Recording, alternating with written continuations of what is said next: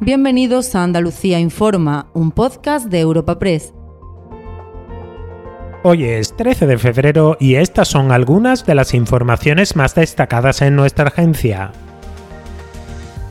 La exigencia de responsabilidades por el asesinato de dos guardias civiles arrollados por una narcolancha en la localidad gaditana de Barbate sigue embarcando el debate político en Andalucía y en España. Un día después de que el ministro Marlasca descartase dimitir por estos hechos, el propio fiscal general del Estado ha puesto el foco en la decisión del Ministerio del Interior de desmantelar la unidad Oconsur de la Guardia Civil destinada a combatir el tráfico de drogas en Andalucía. Las familias de los agentes fallecidos no se resignan y exigen corregir la falta de medios con que trabajan estas unidades en el campo de Gibraltar. Este es el estremecedor testimonio de Francisca, madre del agente Miguel Ángel González. No hay derecho que a una madre le hagan esto, ni a una madre, ni a nadie.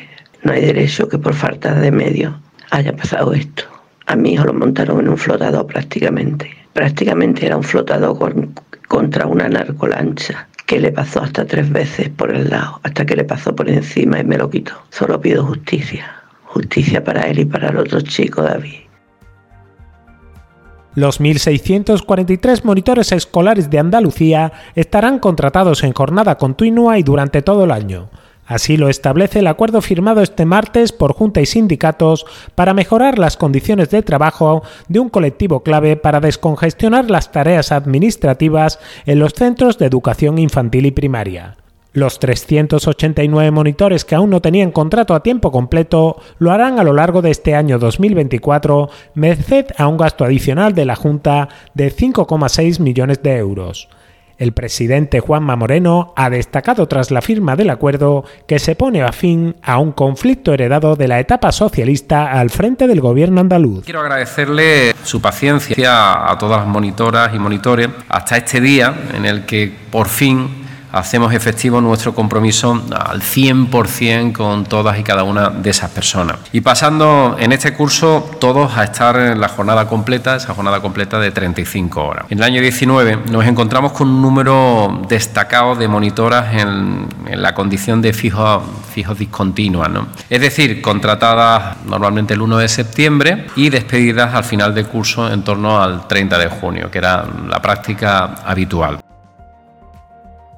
Y al cierre, en el plano político, el PSOE andaluz se esfuerza por revitalizar su labor de oposición frente a Juanma Moreno. Tres semanas después de que Juan Espaldas remodelase a fondo la ejecutiva regional del partido y presentase su gobierno alternativo, los socialistas trasladan con insistencia que ya se percibe desgaste en el PP por la gestión de la Junta en áreas como sanidad y educación. Uno de los pesos pesados del partido, Javier Fernández, líder del PSOE de Sevilla y presidente de la Diputación Provincial, ha aprovechado su participación en los desayunos informativos de Europa Press para reivindicar la labor de oposición de espadas y sus expectativas de cara a las elecciones en 2026. Juan va a ser un buen presidente de la, de la Junta de Andalucía si somos capaces verdaderamente de consolidar un proyecto alternativo después de muchos años de travesía del desierto donde el PSOE lo ha pasado mal. Pasado mal, pero hoy empezamos a remontar y la gente empieza a vernos de otra manera.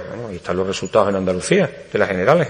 Eh, Pedro Sánchez, hoy presidente del Gobierno de España, gracias a que Andalucía resistió la ola de la derecha y la extrema derecha.